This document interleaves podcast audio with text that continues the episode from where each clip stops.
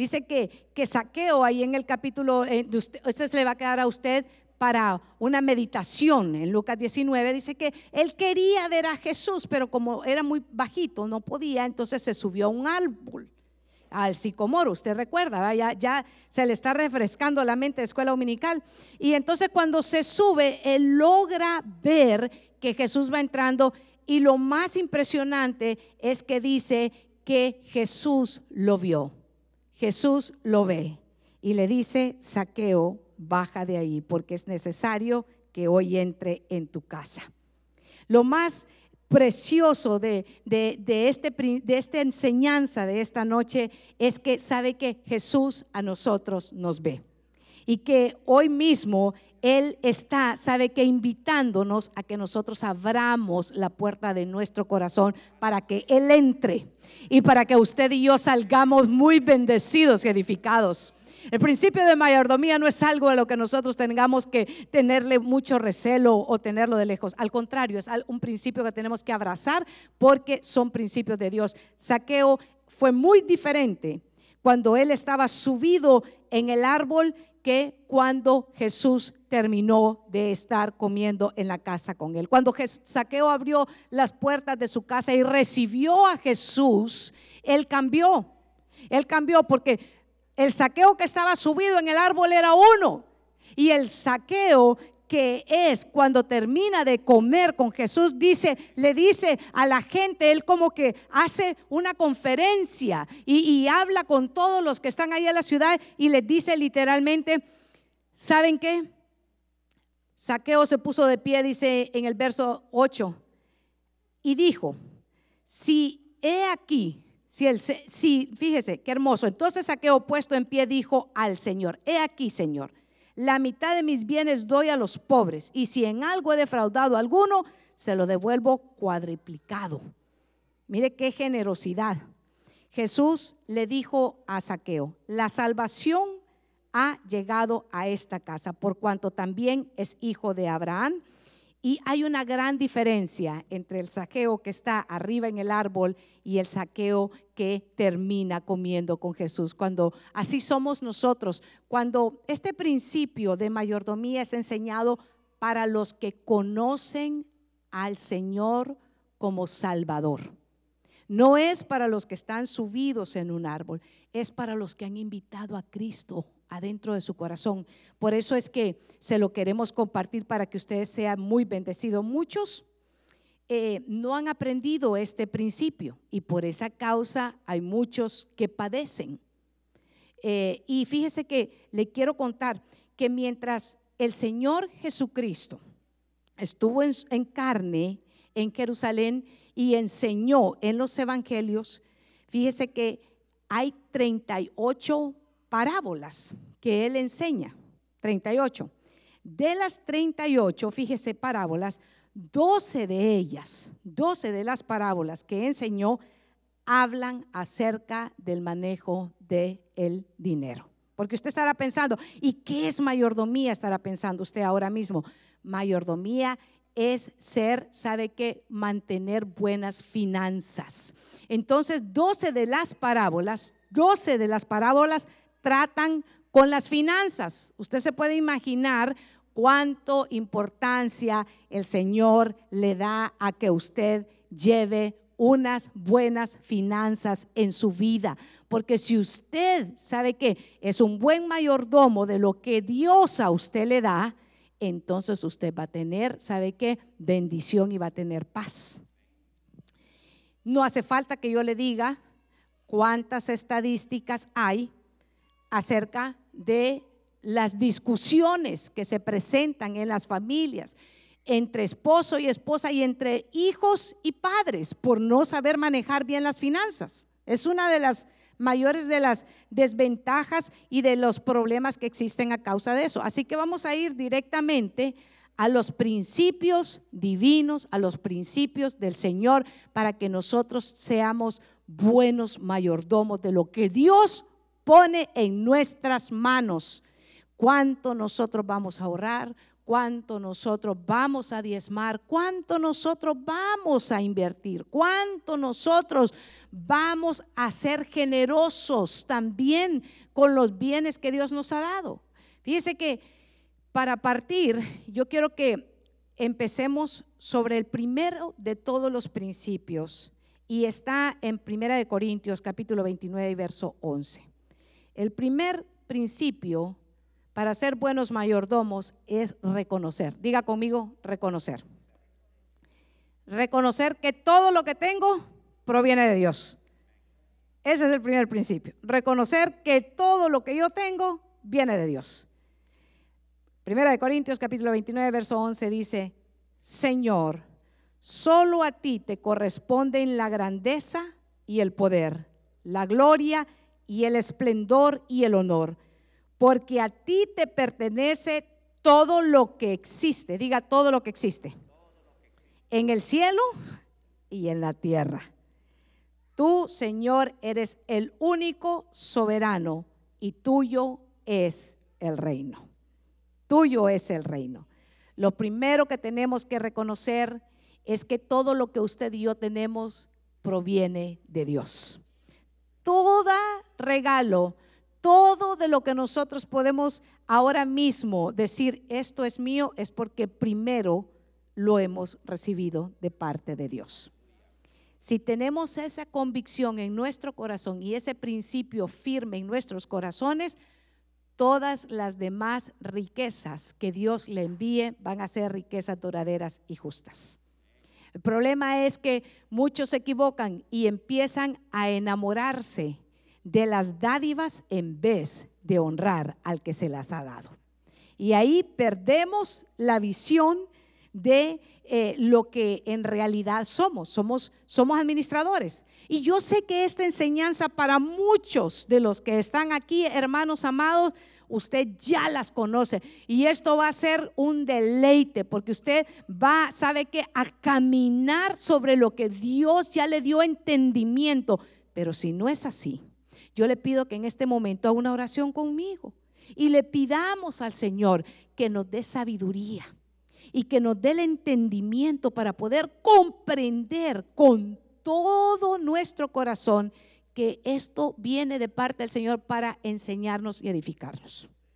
Dios y Padre Celestial, en esta hora te vengo suplicando para que esta tu palabra, tu palabra, quede, Señor, fija, quede, Señor, en el corazón de tu pueblo, que ellos puedan recibirla y que pueda producir, porque así dice tu palabra, oh Dios, que, que no viene y no vuelve a ti vacía, sino que vuelve a ti conforme al propósito por el cual tú la has enviado. Te vengo suplicando para que en esta hora nos abras a todos el entendimiento y que podamos recibir bendición a través de tu palabra. Amén. Le dije que el primer principio, estoy en el slide 5, es reconocer que todo lo que tenemos proviene de Dios. Y eso es hermoso. Si en eso tenemos en nuestro corazón, todo lo demás va a funcionar. El segundo principio, y yo creo que usted lo conoce muy bien, es que debemos de ser diligentes, debemos de ser diligentes en nuestro trabajo aprender con diligencia.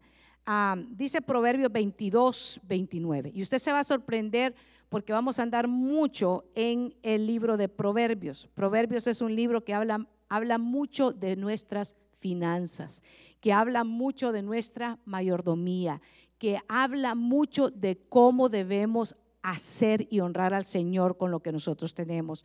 Proverbios 22, 29 dice, el que es hábil en su trabajo, estará al servicio de reyes y no tendrá que servir a gente de poca importancia. ¿Qué tenemos que aprender a hacer entonces? Tenemos que aprender a ser hábiles. Tenemos que aprender, poner atención a lo que estamos haciendo va siguiendo conmigo en los slides, dice, el que es hábil en su trabajo. Definitivamente el Señor habla que nosotros podemos ser hábiles en lo que nosotros eh, hacemos. Cualquiera que sea nuestro trabajo, estoy en el slide 7, no importa cuál sea nuestro, nuestro tipo de trabajo, lo que sí tenemos que aprender es a ser diligentes, a ser puntuales, a llegar con esos hábitos eh, buenos y con una, una buena actitud a nuestro trabajo. Cualquiera que sea nuestra labor, tenemos que aprender a hacerla con la habilidad y para hacerlo tenemos que siempre pedirle al Señor que nos dé la sabiduría en Proverbios 19, 15, me gusta porque hablando de, ser hábiles en lo que hacemos, tenemos que ver lo que dice Proverbios 19, 15. Mucho duerme el perezoso, mucha hambre va a aguantar, dice esta versión. Esta versión me gustó porque habla directamente de que la pereza no puede ser nuestra compañera. El que es compañero del perezoso duerme y duerme y eso ocasiona hambre y ocasiona pobreza y ocasiona que andemos pidiendo prestado y que nos eh, volvamos gente que duerme demasiado. ¿Ha conocido gente usted que duerme demasiado? ¿Sí? ¿Sí?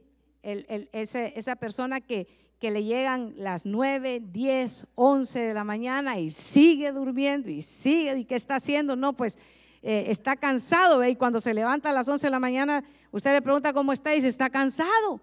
Y uno, y uno queda viendo y dice, ¿será que este nació cansado? ¿O, qué, habrá, qué, habrá sucedido, verdad? Y, estos me, me, me, me, tornaron un poco simpático, ¿verdad? Porque son de, de, esa, de, esa, forma en la que no empiezan a buscar eh, temprano, buscar a Dios primeramente en su corazón temprano y afirmarse en ser diligentes en nuestro trabajo. Así que otro principio del que el Señor nos habla en, Lucas, en el capítulo 14, verso 28 al 30, es el principio de, de mayordomía. Y esto fue muy afirmado en nuestra reunión y aprendimos, ¿cuántos aprendimos a hacer un presupuesto? Pero no es cuestión de, una mentalidad humana, sino que el Señor mismo dice en Lucas 14, 28 al 30, si alguno de ustedes quiere construir una torre, ¿acaso, dice la pregunta, no se sienta primero a calcular los gastos para ver si tiene con qué terminarla? Mire la pregunta va a calcular los gastos. De otra manera, si pone los cimientos y después no puede terminarla, todos los que lo vean comenzarán a burlarse de él. Este principio está entre una enseñanza eh, que habla acerca de lo que cuesta seguir a Cristo. Y el Señor está hablando acerca de lo que cuesta seguir. Y es que en medio, fíjese, habla acerca, pareciera cuando uno lo está leyendo y dice, mire el ejemplo que está poniendo el Señor. Y, habla, ustedes deben de ponerse a calcular, calcular sus gastos. Pero a mí lo que, lo que me gusta es que debe de haber una disciplina. Para que haya nuestro, un presupuesto tiene que haber disciplina. Yo sé que las disciplinas no son eh, eh, agradables, pero al final si nosotros llevamos un presupuesto, vamos a tener paz en nuestro hogar. Va a ser una sola vez la discusión al armar el, presupuesto, porque uno quiere gastar más, el otro quiere, no, yo necesito más para esto y el otro, pero al final va a ser una sola discusión y no van a tener que ser discusiones todas las semanas o de repente cada dos semanas, dependiendo de cómo le paguen a usted. Pero este principio de mayordomía es muy importante, que usted y que yo aprendamos a llevar un presupuesto. ¿Para qué? Para que haya sanidad en nuestras finanzas, para que seamos eh, mayordomos sabios de lo que Dios pone en nuestras manos. Ahí le puse un slide, una fotito, para que usted tenga como un refrescamiento de, esa clase en la que estuvimos eh, eh, siendo enseñados hace, hace un año y era exactamente un, un, un mes antes de que empezara toda esta situación que ahora vemos. Y, y, nosotros podemos ver que cómo Dios tiene cuidado de nosotros. Diga, Dios tiene cuidado de mí. Dios tiene cuidado de mí, porque Él ha tenido siempre una palabra justo para lo que nosotros necesitamos. Y aprendamos, eh, eh, amados hermanos, a que estos principios Dios los tiene en su palabra para bendecirnos, para ayudarnos, para edificarnos. Pero yo sé que el, siguiente no es algo que, que, usted hace, pero la palabra del Señor vuelva otra vez a Proverbios 22, 7. El pobre es esclavo del rico, el que pide dinero prestado se convierte en servidor del que le presta. Yo sé que en otra versión, en otra versión, búscame aquí Proverbios 22, por favor, porque otra versión me gusta Proverbio 22, 7, Proverbio 22, 7, me gusta mucho acerca cómo lo dice esta, porque el pobre es esclavo del rico y el que pide dinero prestado se convierte, oiga bien, en servidor del que le presta. Tenemos que tener mucho cuidado de no andar pidiendo prestado cuando no es, cuando no. ¿Esta es qué versión es esta? 22, 22.7, mírelo en esta. El pobre trabaja para el rico, el que pide prestado se hace esclavo del prestamista. Se hace esclavo. ¿Cuántos sabemos que Dios nos ha hecho libres? ¿Cuántos saben que Cristo Jesús nos ha hecho libres? ¿Sí? Y, en, esta, en esta otra dice, el que toma prestado es siervo, es siervo, es siervo y esclavo del que del que le presta.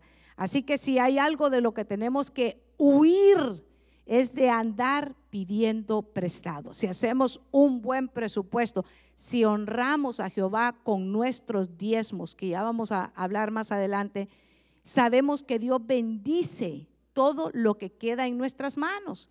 Pero muchas veces no tenemos ese principio y entonces empezamos al revés empezamos a, gastar en todo lo que, lo que debemos y, al final eh, no tenemos para, honrar al Señor y, ese es, y se vuelve un problema.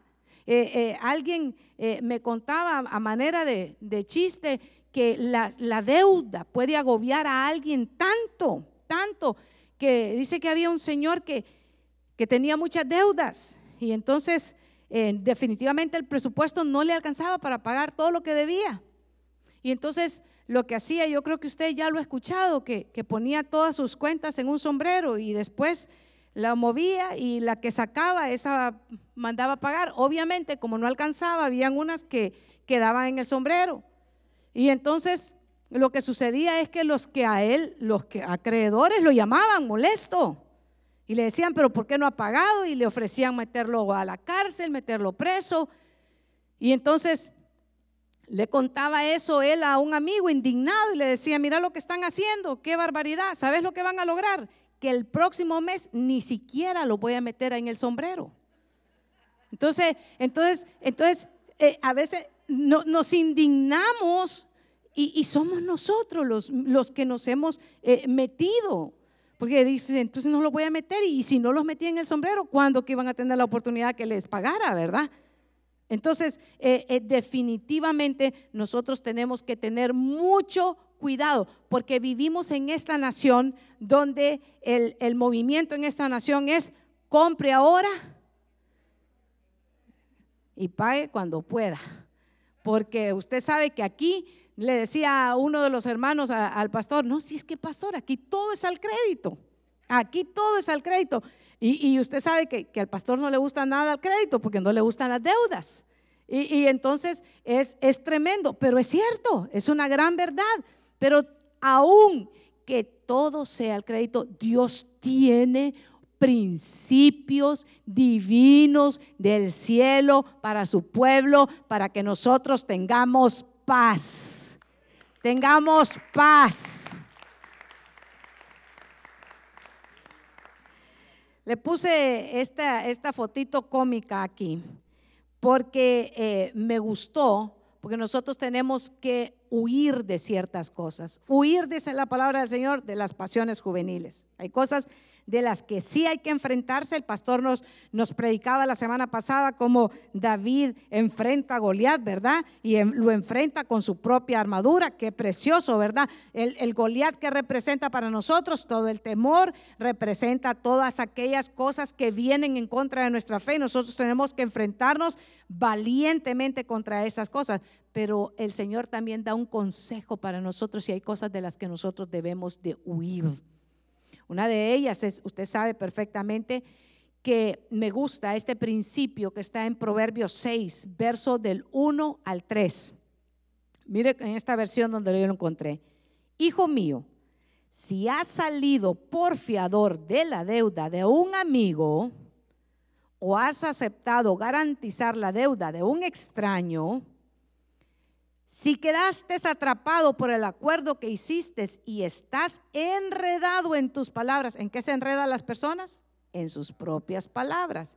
Sigue mi consejo. ¿Quién está aconsejando aquí? Es Dios que nos está dando el consejo. Dice, mi consejo y sálvate, pues te has puesto a merced de tu amigo.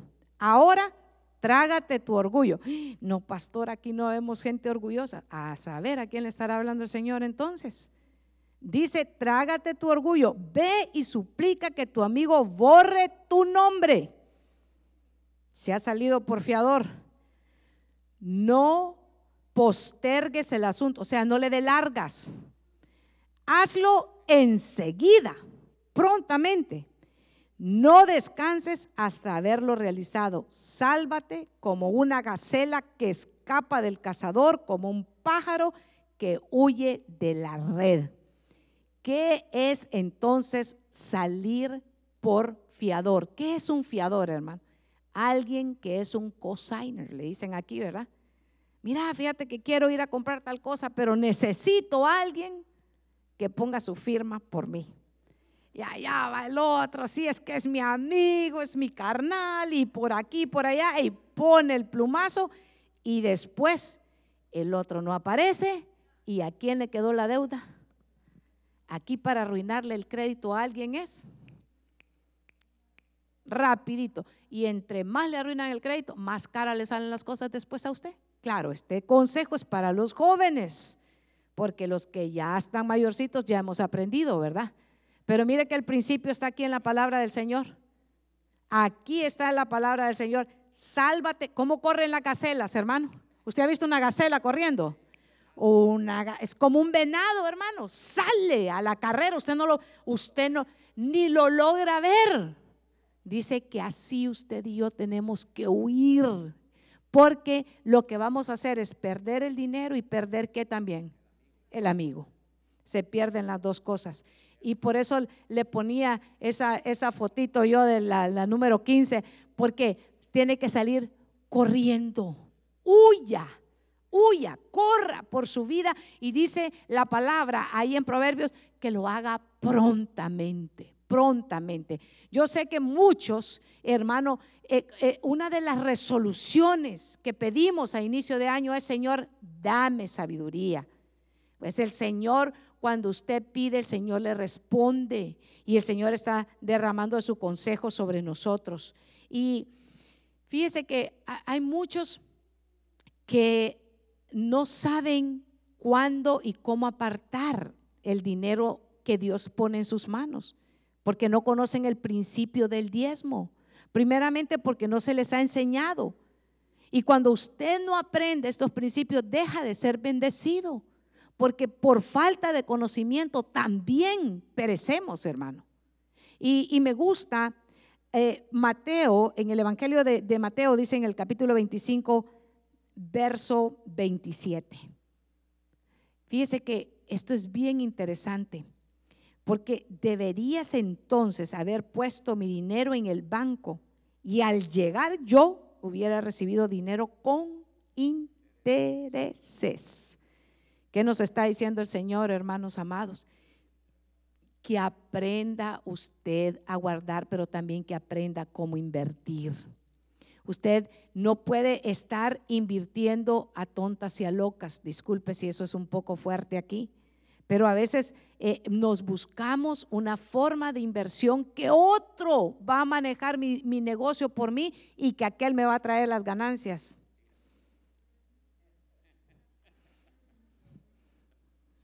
No, porque decía un, dicho de, nuestros pueblos, que el ojo del amo es el que engorda a qué? A sus vacas, a su ganado. Eso de que usted va a comprar para que otro se los engorde, no es cierto. Es que yo voy a comprar y aquel va a hacer el negocio por mí. No, hermano, tenemos que ser diligentes en lo que Dios pone el negocio en nuestras manos. Yo sé que eso es un poco incómodo porque como nosotros tenemos mucha familia en Latinoamérica, en todas partes, ¿verdad que sí? Y, nos sobran las oportunidades de que, mira, hace inversión conmigo. Y lo primero que ellos toman es su parte de la ganancia y usted nunca vuelve a ver nada. Entonces, eh, es importante que nosotros aprendamos, aprendamos a, invertir, porque me gustó mucho esta, esta fotito, de paso digo, ¿verdad? Que no tengo derecho de las fotos, yo las, las encontré y me gustaron mucho esta, esta que puse ahí, porque muchos piensan que así eh, se gana el dinero aquí en, en, Estados Unidos, ¿verdad? Que usted eh, en la parte trasera de, su casa tiene un patio donde tiene eh, matitas de billetes de 5, una matita de billetes de 20 y otra, y otra de, de, de ¿qué denominaciones hay? ¿verdad? Ya una, hoy, hoy en día nivel los billetes uno ya solo con pero muchos piensan que, que las, los eh, patios de nosotros o, o, ¿verdad? Están, están sembrados así, pero no es así como se siembra el dinero acá. ¿Qué tenemos que hacer? Dice el Señor, ser diligentes en nuestro trabajo, aprender a honrar al Señor con nuestros bienes, con las primicias que nosotros le entregamos a Él. Y Dios bendice el trabajo de nuestras manos y nos da la sabiduría para aprender cómo honrarlo a Él. Y conforme eso está en nuestros corazones, Dios hace multiplicar nuestras finanzas. Entonces, eh, esto se lo, se lo puse ahí para que, para que usted sepa que no funciona así. Y, tal vez, ¿verdad? Algunos tenían esa, esa idea y tenemos que quitarnos esa idea de, de, nuestra, de nuestra cabeza, ¿verdad? Entonces, aprender el principio número uno que debe de estar también en nuestro corazón. Reconocer que todo viene de Dios, ¿cierto? Reconocemos que todo viene de Él, porque de Él es la tierra y su plenitud. ¿De quién es, hermanos amados? Es de Dios. Así que si algo tenemos, aún nuestros hijos no son nuestros, son herencia de Jehová, que el Señor nos lo ha dado. Entonces, si es herencia, nosotros tenemos que convertirnos en gente diligente, que sepamos instruirlo. Por eso es que cuando ellos vienen a presentar, las parejas jóvenes que vienen a presentar a sus niños, es un compromiso no delante del pastor. Nosotros solo somos testigos, porque usted y yo somos testigos. Somos testigos de algo que ellos han prometido hacer para edificar, para cuidar, para instruir algo que no les pertenece, sino que se los ha dado el Señor. Qué gran responsabilidad, ¿verdad? Qué gran responsabilidad. Porque ahí se nos quita el orgullo, hermanos. Cuando sabemos que no es nuestro, sino que son de Dios, se nos quita ese orgullo de, ahí va mi hijo, mire lo que guapo, dice. Salió al papá, dice. Salió a la mamá. Y es cierto que así nos ponemos. Y si tiene, y si es bueno en la escuela, es que es inteligente. Vieras, así era yo en la escuela. Y tal vez uno solo sacaba malas notas en la escuela, ¿va? Aquí entre nosotros, ¿va? a uno ya, no le quiere contar al hijo cuando los aplazados que tenía, ¿va? Saca buenas notas. Mira que exigiendo lo que nunca nosotros fuimos. ¿Ah? Pero, pero eso aquí entre nosotros, en confianza. ¿verdad? No le cuente a mi hijo, pastora, porque después no va a querer estudiar. Pero ahí se nos quita el orgullo, sí, igualito la estampa de la mamá sacó. Herencia de Jehová. ¿De quién son nuestros hijos? Es del Señor. Si hay alguna gloria sobre de ellos, es porque la gloria del Señor está sobre de ellos, hermano. Me gusta Ana.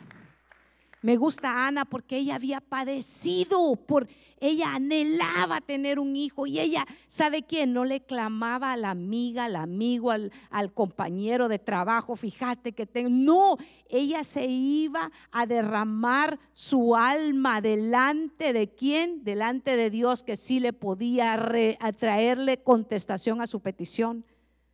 Y Ana clamaba al Señor, pero una vez que lo tuvo, ¿sabe qué? Ana se lo dio a Dios. Que Dios permita que en medio de nosotros haya una generación así como la de Samuel, hermano, de padres sabios, que entregamos al Señor lo que más amamos, porque es fácil darle al Señor lo que nos sobra. Lo que nos sobra. Es fácil. Lo que no está tan bueno, ¿se acuerda cuando al pastor recién nos venimos aquí y le traían eh, sillas con, con tres patas? Y le decía al pastor, no, pero esta, silla le falta una pata, hermana. no, no, no, pastor, póngale ahí una cubeta, ya va a ver cómo va a estar todo bien. Y el pastor le decía, no, vaya y póngale en su sala y va a ver a ver qué le dice el que llega de visita. Va a ver si le dice, sí, aquí me siento súper bien. No, porque el, el, que llega a su casa va a decir, pero ¿cómo voy a sentar ahí? Me voy a caer. Así estaba en el tiempo de Malaquías. Y le decían, le dice, porque Malaquías es un, profeta que confronta a una nación que había estado en cautiverio por 70 años y está volviendo de la cautividad. Y cuando vuelven de la cautividad, el Señor los está bendiciendo, hermano, los está rebosando, porque el Dios al que nosotros tenemos es dueño de la tierra y de su plenitud, es dueño de la plata y del oro, es un Dios que es bondadoso, es un Dios misericordioso, es un Dios que nos da más abundante, y si son para Él, las fuertes nos da más abundantemente de lo que nosotros pedimos. Dios es bueno. Pues así estaba bendiciendo al pueblo de Israel. Pero ellos cuando están nuevamente en su tierra, están haciendo todo para ellos, pero se están olvidando del Señor. Y están trayendo a lo cojo, están trayendo lo malo, lo que les sobra. Y Malaquías y los confronta, les vayan y ofrézcanselo eso a su príncipe, a ver qué les dice, les dice. Van a presentar eso al Señor. Me gusta porque aprendemos que debemos de colocar a Dios primero para que sea bendecido todo lo que quede en nuestras manos. En Malaquías 3:10 dice, el Señor Todopoderoso dice, traigan los diezmos al granero del templo y así habrá alimento en mi casa. Pónganme a prueba en esto y vean si no abro las ventanas del cielo para derramar sobre ustedes una lluvia de bendiciones hasta que les sobre de todo. Alejaré las plagas de sus campos para que no destruyan sus cultivos y para que sus viñas produzcan fruto dice el Señor Todopoderoso. Y muchos dirán en este momento, se hacen el conflicto, sí, pastora, pero eso es, ese es en la ley del Antiguo Testamento. Y ahí quedan mucho tiempo gente que no aprenden este principio y no reciben eh, en, ese sentido de aprender a entregarle al Señor, porque eh, se quedan eh, ahí dando vueltas. Y no entienden que este principio lo practicó Abraham y todavía no le había sido entregada la ley, porque la ley vino después con Moisés. Y sin embargo, él tenía ya la revelación y el principio de ofrendarle al Señor primero. Deuteronomios 14, en el verso 22 al 23 dice, aparta la décima parte de todas tus cosechas cada año comerás esa, dice, esa décima parte de tu grano, vino nuevo, aceite y las primeras crías de tus animales en presencia del Señor y de tu Dios en el lugar que Él eligiere. Fíjese que el lugar no es donde nosotros decimos, sino que donde Dios elige, donde Dios pone que haya bendición, donde usted está siendo alimentado, ahí es donde usted empieza a traer ese principio del diezmo. Y eso es, eso es muy hermoso. ¿Cuántos hemos eh, reconocido que debemos de aprender a hacer lo justo, lo que el Señor le agrada? Sea aprender el principio de entregarle a, a Dios primero produce bendición y produce paz. ¿Sabe por qué produce paz? Porque usted cuando está haciendo lo que a Dios le agrada, le produce gozo y le produce paz en su corazón. Por tanto, cuando usted tiene esa convicción, cuando usted viene a la casa del Señor y usted ha apartado y usted le dice, Señor, aquí llevo, sé que esto que, que tú me has permitido, hoy lo voy y lo, lo consagro, lo aparto, porque eso es consagrar, es apartar para ti, trae usted una gran convicción y una gran paz a su corazón y eso es grato delante del Señor. Aprender a ser generosos. Ese es un principio que al Señor le agrada, que nosotros no seamos mezquinos, que no seamos avaros, sino que aprendamos a ser generosos. Y estoy hablando, aprender a ser generosos y, y ser fieles con los de nuestra casa porque el que no es, el que no provee ni para los propios ni para los de su casa, dice la palabra del Señor que es peor que un infiel. Debemos aprender a ser generosos con los de nuestra casa. Debemos de aprender a ser generosos también con los de fuera de nuestra casa. Y cuando hablo de generosidad, hablo también de darnos en generosidad, en orar por otros porque aprendemos a no solamente estar, sabe que, y es bueno, porque Dios ¿Usted cree que Dios no conoce cuáles son sus necesidades? ¿Hay alguien aquí que cree que no conoce que Dios eh, ah, eh, conoce lo que hay en su corazón? Sí lo sabe. Pero Dios se agrada cuando usted y yo venimos y ponemos nuestra generosidad y oramos por otros. Y dice la palabra del Señor en Lucas en el capítulo 6, verso 38. Den a los demás y ustedes también recibirán. Mire, mire qué precioso. Usted da y usted también recibe. Se les dará una cantidad mayor a la que puedan contener en su regazo, aunque les haya agitado y apretado al máximo, siempre se rebosará. Porque con la misma medida con que ustedes midan a los demás, Dios los volverá a medir a ustedes. Ser generosos. Aprender a reconocer que si algo damos, hermano, seamos, aprendamos a ser despojados y aprendamos a ser generosos, especialmente con aquellos que vemos en necesidad. Usted se ha encontrado alguna vez eh, caminando por la ciudad y usted ve cuántas, porque eh, eh, esto va a ser impactante, ¿verdad? para los que nos oyen a través de, de las redes sociales y se van a decir, ¿cómo? Allá pasa también. ¿Usted ha encontrado gente en, la ciudad que no tiene casa y gente que está pidiendo en las calles? Aún en temperaturas como las que ahora mismo estamos. ¿Cómo está la temperatura ahorita? A 28, 29. Y aún así usted encuentra gente en las calles pidiendo para su comida. ¿Cierto o no es cierto? Se ponen unos guantecitos y, es una cosa que parte el corazón, hermanos. Y ahí están. Y a veces uno, ah, por vago es que está ahí afuera. Por, por marihuano es que está ahí. No le voy a dar porque por borracho es que está ahí. ¿Y, ¿Y quién nos mandó a nosotros a ser chequeador del otro hermano?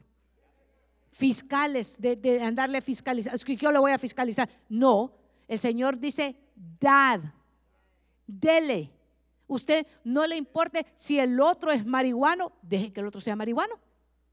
Y si el otro es que por borracho, ni sabemos, hermano, por qué, por qué situación él está como está. Aprendamos a dar sin estar cuestionando la vida de otro. Aprendamos a ser generosos y a obedecer al Señor. Yo sé que eso nos ha pasado a todos. Yo no le estoy diciendo a usted, a todos nos ha pasado.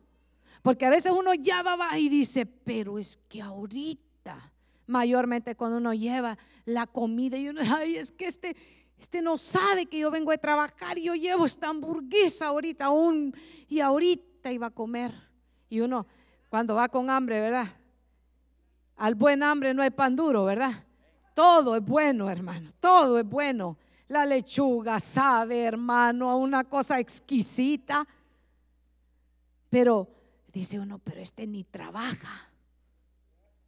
Y es que el Señor lo está mandando a usted chequearle el, el, el pues, al otro, de cuántas horas está trabajando, chambeando. No, aprendamos a hacer y aprendamos a dar lo que sí sirve. Esta chaqueta que tiene tres hoyos la voy a regalar. Póngasela a usted y si a usted le da frío, al que está allá afuera también le va a dar frío, entonces no sirve. Entonces aprendamos a dar lo que sí sirve y seamos generosos aprender. Ese es un principio del Señor. Dios ama que nosotros aprendamos a ser generosos. Eh, mire, este es un principio que está en Mateo, en el capítulo 6, verso 25 al 34. Y es un consejo precioso para todos nosotros. En el Evangelio de Mateo, en el capítulo 6 y verso 25 al 34. Hermanos amados, esta es una epidemia de la que ahora mismo está padeciendo el mundo. ¿Y sabe por qué es una epidemia? Porque no hemos aprendido a traer nuestras ansiedades al Señor, sino que empezamos a llenarnos de lo que dice el mundo. Hermano amado, usted y yo no caminamos por lo que dice el mundo usted y yo vivimos por fe. Cuando nosotros vivimos por fe, nos exponemos a la palabra de Dios, nos llenamos de la palabra de Dios, abrigamos la palabra de Dios en nuestro corazón, dejamos que Dios hable a nuestra vida, entonces, hermano amado, entendemos que la ansiedad que proviene del mundo no debe tener cabida en nuestro corazón. Hay mucha gente que en este momento dicen, es que yo no oigo a Dios que me hable. Yo le, yo le cambio, a mí me gusta cambiarle la pregunta, pero usted se queda quieto para que Dios le hable o está en el culto. ¿A qué horas termina esta gente? ¿Y a qué hora? A mí no me dijeron que los cultos aquí duraban dos horas. ¡Qué barbaridad! ¿A quién se le ha ocurrido? ¿Cuánto tiempo? Yo tengo hambre y que yo tengo que ir a hacer aquí. Y están diciendo, es que yo no oigo que Dios me habla. ¿Y cómo le va a hablar el Señor si cuando viene al culto está pensando en lo que va a ir a hacer, que la marqueta, que si esto, que si lo otro, que si voy a llamar a la Juanita, a la fulanita? Y están, ha conocido gente usted que viven marca, saben el teléfono hasta el presidente. Yo no sé cómo le hacen. Y fíjate que te voy a contar y que se murió fulano y que se murió el y uno dice, pero qué tremendo, ¿cómo se dan cuenta de todo? Y me dice, ¿no te dabas cuenta? No, si yo, yo, yo no sé de dónde te sacas eso. Las benditas redes, hermano. Ponen el nombre de, de mil gente y ahí se enteran de la vida de todos claro, le va a dar ansiedad porque saben que el otro tiene y que el otro le pasa aquí. Que esto es muy importante. Ansioso, diga, por nada. Ansioso por nada. Ansioso por nada. Mi ansiedad, mi necesidad tiene que ir primero delante de Dios. Acerquémonos al Señor confiadamente ante el trono de su gracia y Él es el que nos da el oportuno socorro. Pero acerquémonos con fe. No vaya a estar así usted acercándose al Señor orando y después cuando viene el milagro, hasta ni cree que ha llegado el milagro, hermano. Dice que una vez estaban orando, hermano, la, iglesia neotestamentaria estaba orando porque Pedro estaba preso. Y, y cuando, cuando el Señor hace el milagro, diga, Dios hace el milagro. Porque hay, que tener bien claro, toda buena dádiva y don perfecto desciende de Dios. Si alguien ha sido sano, ha sido sano por la mano de Dios. Si alguien ha sido libre, ha sido libre por la mano de Dios. Si usted está siendo bendecido, es bendecido por la mano de Dios. Todos los milagros que recibimos es porque Dios nos los provee. Los milagros no vienen de hombres, los milagros vienen de Dios. Los milagros no vienen por irle a besar el anillo a nadie, hermanos. Los milagros no vienen de las piedras, no vienen de los ídolos mudos que no salvan a nadie. Los milagros vienen del Dios Todopoderoso. Y estaban orando y orando y orando y el Señor trae libertad a Pedro y Pedro llega a la casa donde están orando y la que sale a recibirlo lo ve y no le abre la puerta porque no podía creer que era Pedro. Y se va donde los que están adentro y le dice, Pedro está a la puerta. Y aquello le dice, no puede ser. Y están orando, hermano, para que el Señor tenga misericordia de Pedro. Y Pedro en la puerta, sin decirlo, volvían a meter preso. Así hay muchos orando en este tiempo, hermano. Señor, te suplico, Padre, te ruego. Y apenas, hermanos, se han levantado a orar. No, pero el Señor no lo va a hacer. Es que el pastor tiene gran fe, pero yo, y, y cuando van, ya van, pero casi en el suelo. No, usted ora, usted crea que Dios es galardonador de los que le buscan y Él es el que trae la respuesta, hermano. Usted está orando por ese hijo que todavía no conoce a Cristo como Señor y Salvador y usted mírelo, hermano, con los ojos de la fe, sirviendo al Señor. Usted véalo adorando, usted véalo cantando, usted véalo como un gran siervo, como una gran sierva del Señor voy a orar por este hijo desventurado que tengo porque es un perdido. Pastor, ore por el perdido que tengo. Y allá va el pastor orando. Ay, Señor, este hijo tan perdido que te... Y no está creyendo que el Señor va a hacer el milagro. Allá estaba Pedro tocando, tocando la puerta para que lo dejaran entrar. Y los que estaban orando no creían que Pedro había sido libre. Muchos el Señor ha hecho milagros en ustedes, hermano. El Señor quiere bendecirnos. El Señor quiere darle sabiduría. Y el Señor le habla, pero muchos no toman, no toman el consejo. Es que el Señor no me habla. ¿No será que nosotros nos tenemos atento al oído del Señor? ¿No será que cuando el Señor nos está diciendo, no es tiempo de comprar. Nosotros nos alborotamos porque donde va Vicente, donde va toda la gente. Es que todos están comprando y si no es su tiempo para comprar, porque Dios no hace clones, Dios hace creación. Véase usted sus manitas, usted es una creación, usted es único. Dios lo ama tanto que usted no, usted no ha hecho una copia. Ansiosos por nada, por eso le digo, no se preocupen por la comida ni por la bebida. No está diciendo el Señor que no trabajemos. Está diciendo que no nos preocupemos. Porque muchos toman esto y dicen, bueno, el Señor dice que no me preocupe, entonces me voy a quedar aquí. El siervo del Señor le va a mandar, Señor, cuervos para que lo alimenten. Porque somos buenos para cambiar la teología y sacamos unas doctrinas, hermano, que quién sabe quién se las ha inventado. No, no dice así, que no se preocupe. Ocuparse sí, pero preocuparse no. Y el trabajo mañana, el, el manager me va a salir bien enojado, ya cuando yo llegue, yo ya sé que es así de amargado. Le va a salir amargado porque usted de la noche anterior está diciendo que le va a salir amargado. No, empiece a declarar, Señor, ahí va a haber una bendición, Señor, las promociones vienen de ti, Padre de la gloria. Yo voy a trabajar diligentemente conforme tú lo que me has enseñado y me voy a quedar, Señor, en paz porque sé que la bendición tú me la vienes y me la das a mí, porque tu palabra dice que no has visto un justo desamparado ni su simiente que va a mendigar pan, Señor, sino que darás la bendición sobre ti todo lo que yo toque. Y cuide su corazón.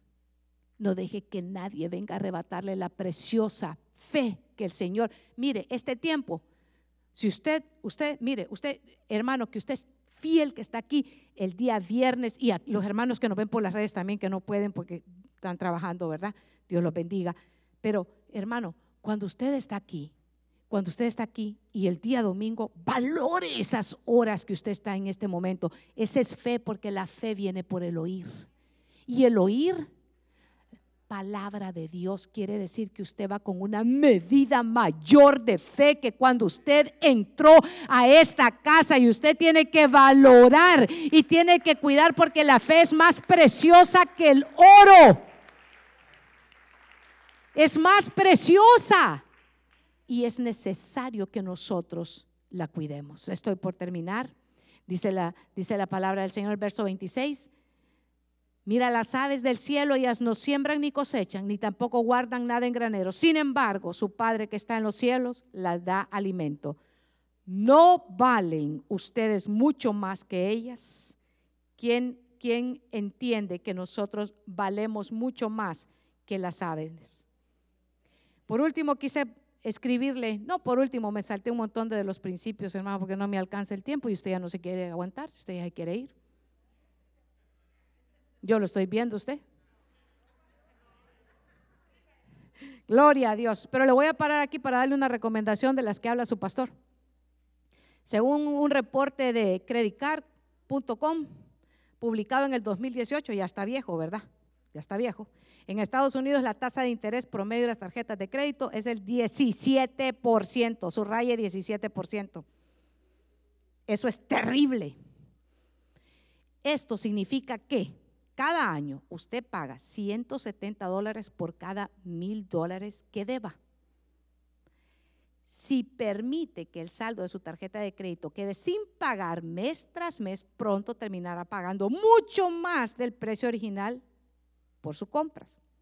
Recomienda solo usar, esta es la recomendación de su pastor, solo usar la tarjeta de crédito si podemos pagarla en su totalidad. Quiere decir que si puso en la tarjeta 100 pesos, usted tiene que pagar 100 pesos. Y como aquí no se usan pesos, aquí se ocupan dólares. Si usted gastó 100 dólares, usted paga los 100 dólares de saldo al final de cada mes y no pagará intereses. Si tiene una gran cantidad de deudas renovables pendientes, páguelas. Páguelas. Y aquí no le voy a decir tome chocolate y pague lo que debe porque no es así. No es así. Usted paga su deuda. Así que tan pronto como sea posible, empezando por la tarjeta de crédito con mayores tasas de interés.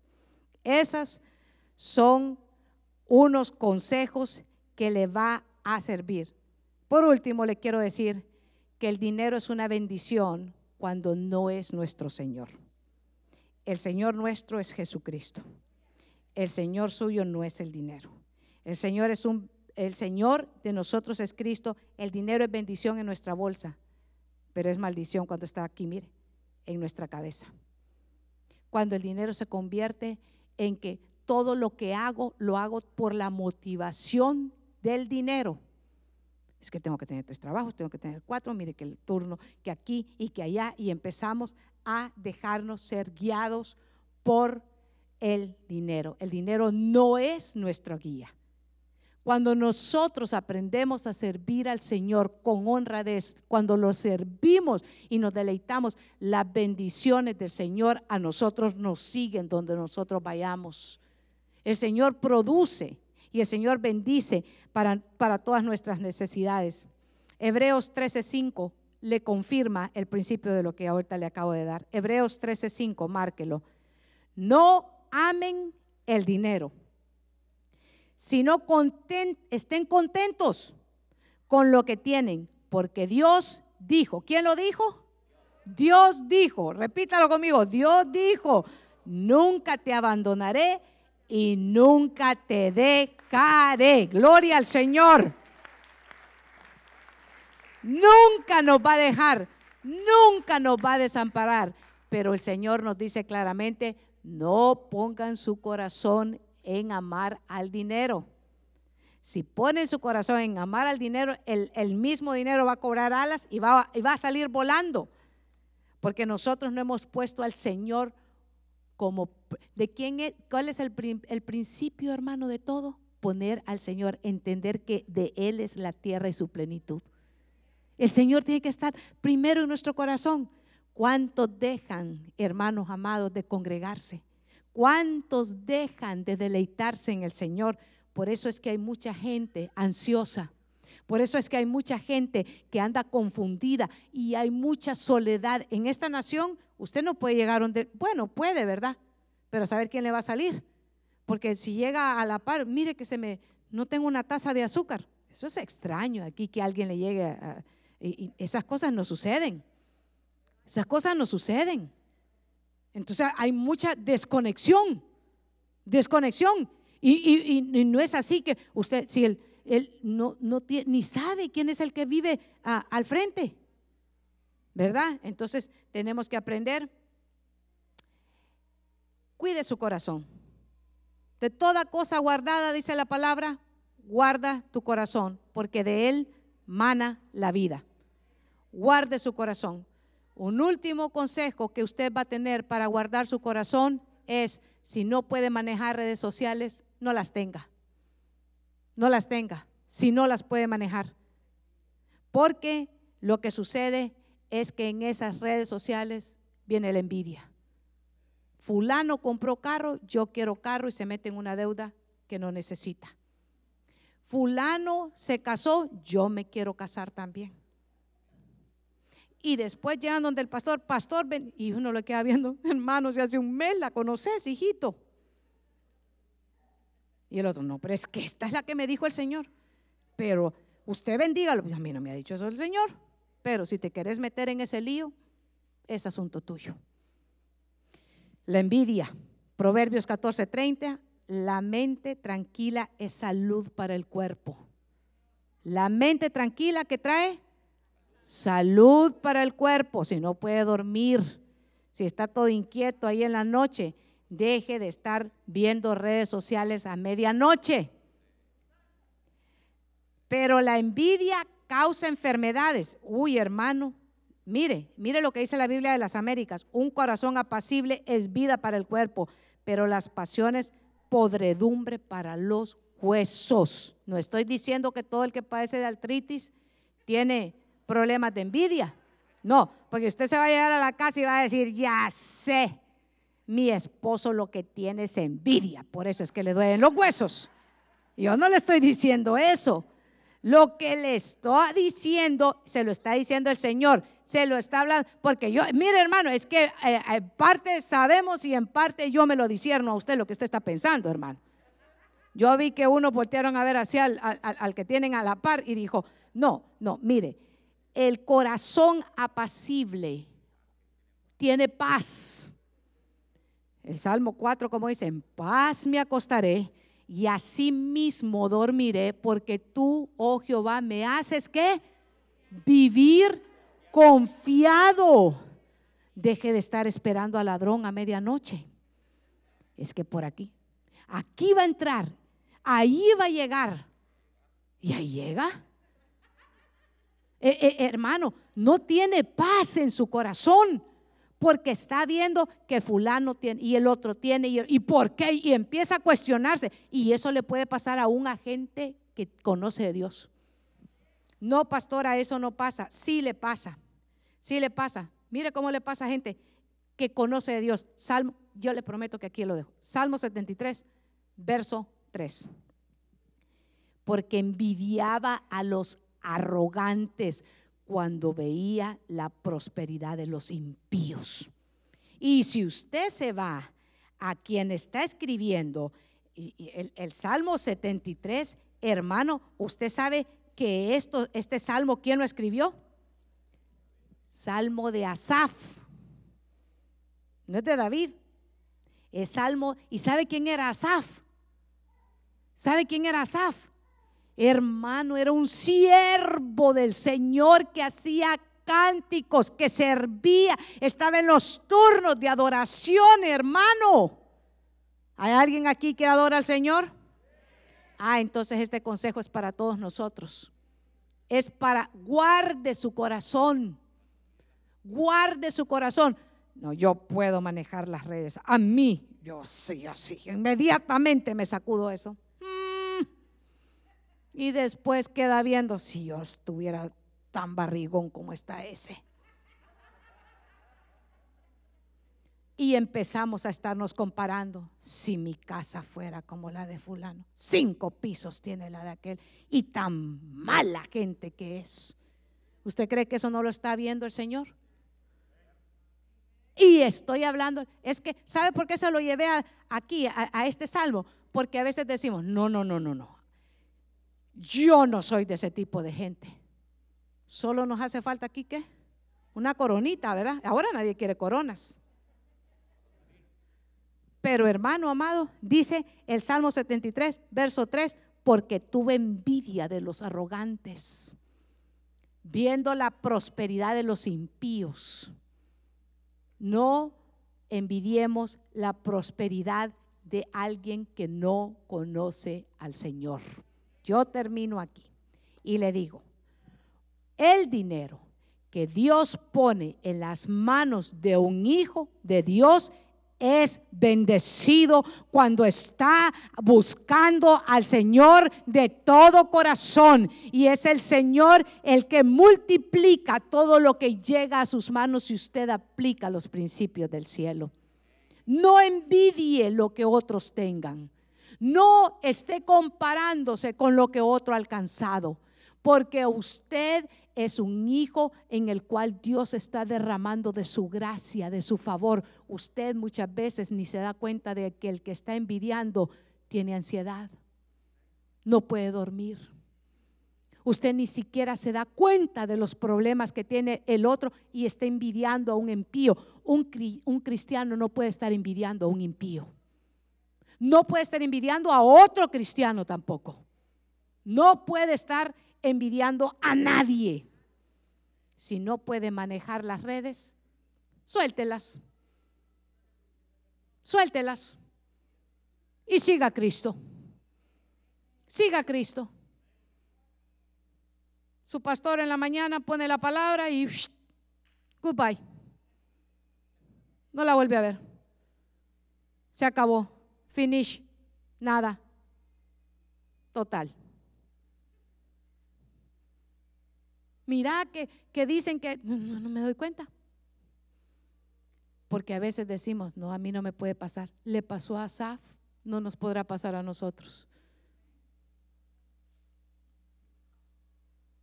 Amados hermanos, Dios quiere bendecirnos. Dios es fiel y poderoso.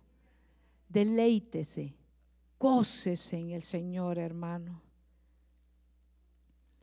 saboree cuando diga, hoy es viernes. Hoy me voy para la casa del Señor. Hoy yo una cosa he demandado y esta buscaré que esté en la casa del Señor todos los días y ahí aprender a deleitarme en el Señor. Le voy a contar algo que le pasa curioso a esta pastora todo el tiempo. Pues seguido, seguido. Alguien encuentra alguien me, lo encuentro precisamente los viernes, alguien, y cuando estoy en ayuno me invitan a comer. Eso es certero. Y cuando, cuando vengo para la casa del Señor el, el día viernes, ¿para dónde vas? Van a una fiesta, ¿verdad? Me dicen. Y entonces, sí, le digo, yo voy para una fiesta. ¿Y dónde es? Dicen. ¿Dónde está la fiesta? Porque para eso sí se apuntan, hermano. Es en la iglesia, les digo. Y me quedan viendo a la iglesia. Pero hasta se retroceden, hermano. Yo no sé qué es lo que, qué, es lo que es. Hasta se retroceden. Y entonces, sí le digo yo, para la iglesia. Y para eso se viste, me dice. ¿Y cómo quiere que vaya? Toda greñuda no puedo llegar. No ve que voy a adorar al rey. No ve que le voy a hacer una fiesta al rey. Yo le vengo a adorar. Por eso quiero llamar a los hermanos del ministerio. Pasen, los de alabanza. Y vamos a ver que aprender a ofrendar y a, y adorar al Señor con gozo, con alegría, diciendo...